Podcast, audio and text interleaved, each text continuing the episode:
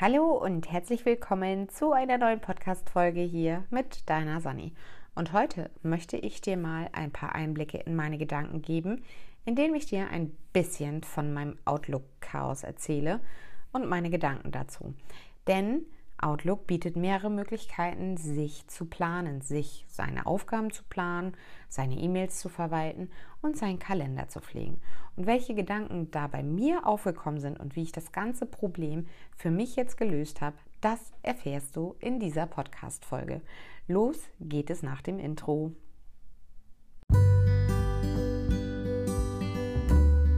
Hallo und herzlich willkommen beim Podcast von Sandra Baye. Meine Mama, Unternehmerin und Ehefrau gibt euch hier wertvolle Tipps für einen leichten Alltag zwischen Familie und Beruf. Sie hält Tipps und Tricks für Zeitmanagement sowie für Achtsamkeit im Alltag für euch bereit. Ja, wie du vom Intro schon erfahren hast, geht es heute um das Thema Microsoft Outlook bzw. um Microsoft 365 und äh, das Thema, wie ich quasi mit E-Mails und der ganzen Planung umgehe. So, nun stell dir mal bildlich vor, du öffnest deinen Outlook äh, Web-App äh, äh, Applikation, also die, das neue Outlook auf dem Client bzw. auf dem Rechner heißt das Ganze ähm, Outlook Pre. Also wenn du dein altes Outlook startest, wird dir oben rechts in der Ecke wahrscheinlich dieser Button angezeigt mit Neues Outlook ausprobieren. Das habe ich natürlich gemacht und siehe da, das Ganze sieht aus wie mein altes, bekanntes Over. Und äh, wenn du mich schon länger verfolgst, dann weißt du, dass ich gerne mit der Outlook Web Application gearbeitet habe. Das war quasi die Applikation im Browser, weil ich einfach viel mehr Möglichkeiten hatte, um meinen Tag zu organisieren. Fangen wir also an, worum geht es eigentlich in dieser Folge? Angenommen, du bekommst eine Mail, dann bietet dir Outlook mehrere Möglichkeiten, diese wegzusortieren bzw. diese als Aufgabe oder Termin zu planen. Du kannst jetzt hingehen und hast eine E-Mail und drückst rechte Maustaste und gehst runter zu dem Punkt erneut erinnern. Dann wählst du ein Datum aus und eine Uhrzeit, wann dich Outlook an diese besagte E-Mail erinnern soll. Angenommen, du hast mir eine E-Mail geschrieben und ich möchte gerne darauf später antworten, weil ich jetzt vielleicht im Büro nicht unbedingt die Zeit habe. Dann gehe ich auf diese E-Mail, drücke rechte Maustaste, wähle erneut Erinnern aus und sage zum Beispiel später heute Abend um 18 Uhr oder wähle eine beliebige Uhrzeit aus. Was passiert also? Diese E-Mail verschwindet aus meinem Posteingang und poppt um die besagte Uhrzeit, meinetwegen um 18 Uhr am heutigen Abend, wieder in meinem E-Mail-Postfach auf.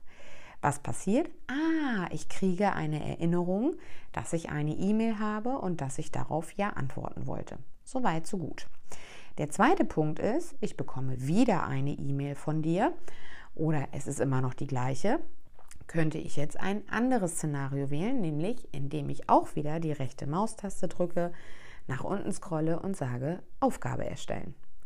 Ja, simsalabim, diese Mail wandert dann automatisch in To-Do in die vorgefertigte Standardliste Aufgaben mit dem Betreff deiner E-Mail. Nun habe ich natürlich die Möglichkeit, diese Aufgabe weiterhin zu bearbeiten. Das heißt, ich kann mir ein Datum stellen, wann ich diese Aufgabe bearbeiten möchte und eine Erinnerung. Soweit, so gut. Das ist das zweite Szenario, wie ich mit einer E-Mail verfahren kann. Entweder erneut erinnern oder ich erstelle mir eine Aufgabe. Es wird aber noch trickiger bei Microsoft, denn im OVA bzw. jetzt in dem neuen Outlook Pre, also quasi die Vorstufe von dem, was irgendwann wahrscheinlich mal rauskommen soll, habe ich die Möglichkeit, diese, Maus, diese Mail per Maus, per Drag and Drop in den Kalender zu ziehen. Und wenn du vielleicht mal meine Videos gesehen hast, dann weißt du, dass ich ein Kontextmenü von rechts ausklappen kann, indem ich dann oben auf den Kalender gehe. Und auch da habe ich noch zwei Unterpunkte, nämlich Kalender und To-Do. Und wenn ich jetzt den Kalender auswähle, kann ich diese Mail anfassen per Drag and Drop und sie mir direkt in den Kalender ziehen und mir quasi direkt terminieren, dass ich diese E-Mail bearbeiten möchte. Und ich habe mir einfach nur gedacht bei diesem Szenario, das ist ja schön.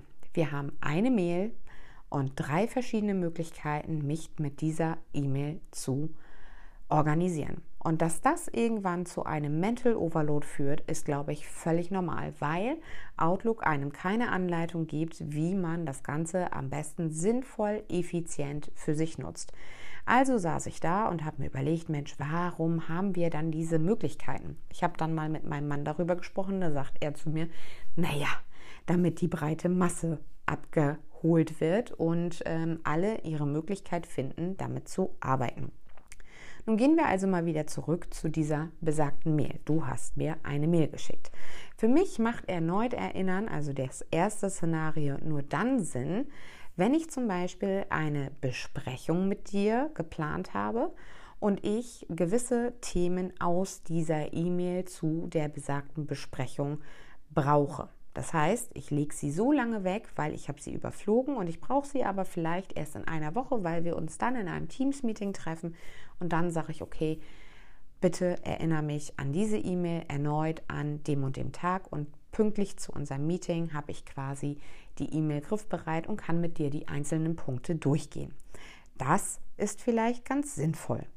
So, wenn ich aber mit dir eine E-Mail ausgetauscht habe und da drin schlummern Aufgaben, das heißt, du hast mich um etwas gebeten, wie zum Beispiel ähm, eine PDF zu erstellen, eine Checkliste für äh, Routinen zum Beispiel. Ne? Wir sind ja hier im Plan Yourself ähm, Podcast und du hast mich gebeten, Mensch Sandra, erstell doch mal eine kostenlose PDF-Datei mit Routine-Checkpunkten, die ich sowohl digital als auch in Papierform nutzen könnte. Gut, dann nehme ich diese E-Mail und würde sie mir quasi als Aufgabe stellen. Denn in To-Do habe ich nämlich die Möglichkeit, nicht nur ähm, diese einzelne Aufgabe zu hinterlegen, sondern ich habe die Möglichkeit, weitere Unteraufgaben zu generieren. Das heißt, deine E-Mail ist die Hauptaufgabe und darunter könnte ich mir dann jetzt äh, erstellen, PDF-Layout äh, raussuchen oder wichtige Punkte, um eine Routine in sein Leben zu integrieren. All das könnte ich jetzt quasi ähm, in To-Do mit integrieren. Ja, und dann haben wir ja noch den letzten Punkt.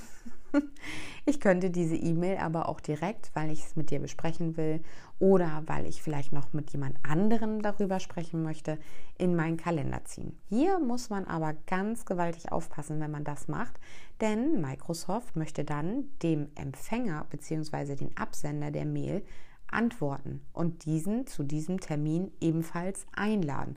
Das heißt, wenn du dieses Szenario nur für dich machst, und quasi so mit Time-Blocking betreiben möchtest, musst du aufpassen, dass du die Teilnehmer rauslöscht und nicht aus Versehen dem Otto-Versand, weil du sagst, du möchtest gerne eine Rechnung von Otto bezahlen oder Emma, nehme Bett Emma, ich muss die Rechnung von unserem Bett bezahlen und ziehe mir diese Rechnung oder diese E-Mail direkt in meinem Kalender, muss ich aufpassen, dass ich Emma als Empfänger bzw. als Teilnehmer auch wieder rauslösche und nicht aus Versehen dann auf Senden gehe und Emma bekommt eine Termineinladung von mir. Also ich glaube, die würden sich schon ziemlich wundern, wenn sie mit mal eine Termineinladung hätten mit dem Betreff Rechnung bezahlen. Also auch da muss man aufpassen. Und wie du dir sicher vorstellen kannst, ging bei mir das Gedankenkarussell wirklich los, weil drei verschiedene Szenarien mit drei verschiedenen Möglichkeiten. Wenn ich den ähm, Eintrag direkt im Kalenderspeicher, dann packt er mir die gesamten Informationen einer E-Mail direkt in die Beschreibung. Packe ich das Ganze in To-Do, in meine Aufgaben, dann habe ich einen extra Button, der sagt, in Outlook öffnen. Und in dem Moment ist es auch egal, ob ich diese E-Mail archiviert habe, ob ich sie gelöscht habe. Oton Sani nicht dauerhaft gelöscht haben, weil dann findet To-Do die auch nicht mehr. Aber wenn ich sie nur gelöscht habe, sie ist im Papierkorb oder ich habe sie archiviert und ich klicke in To-Do, dann auf in Outlook öffnen, dann poppt diese E-Mail wieder auf. Ja, also das sind so die genannten Szenarien und ich habe eben halt weiter darüber nachgedacht, wie das Ganze für mich in meinem Workaround überhaupt Sinn macht. Also, ich nutze erneut Erinnern, um Thementage zu planen. Also, wenn ich jetzt ähm, montags Büromanagement habe, Dienstag habe ich Marketing, Mittwoch Feelgood Management und so weiter. Also habe ich bestimmt schon mal in dem einen oder anderen Podcast erwähnt. und ich bekomme eine E-Mail von unserem Hersteller, von unserem Softwarehersteller und der möchte über seine Neuigkeiten informieren. Und ich bin der Meinung, das wäre doch ein sehr, sehr spannendes Thema für unseren nächsten Newsletter. Dann packe ich mir das auf erneut erinnern und zwar am Dienstag. Dienstag ist mein Marketingtag. Und dann habe ich quasi, wenn ich morgens mein E-Mail-Postfach öffne, die Information wieder direkt griffbereit und kann mich quasi nochmal einlesen und dann eben halt einen Blogbeitrag, Newsletter, was auch immer gestalten. Das heißt, kriege ich mehrere Mails, die für ein Newsletter oder für das Thema Tagesthema Marketing interessant wäre, gehe ich auf erneut erinnern, wähle den Dienstag aus und sage, dann kannst du mich nochmal daran erinnern. Das heißt, das macht mir natürlich auch das Priorisieren ein bisschen leichter, weil wenn ich den Tag dann mein E-Mail-Postfach öffne, kann ich ihm halt prüfen, welche Mails sind da von unseren Herstellern, Lieferanten gekommen und welche Themen sind jetzt vielleicht dann doch nicht mehr so spannend und ich kann sie dann einfach archivieren oder löschen. Und äh, das verhindert zum einen, dass ich falsche Prioritäten setze, dass wichtige Themen in dem Moment untergehen und unwichtige eher den Vorrang haben. Und zum anderen bin ich deutlich effizienter in der Gestaltung meines Newsletters, meiner Blogbeiträge für die Webseite und so weiter. Und ich muss nicht lange in meinem E-Mail-Postfach danach suchen.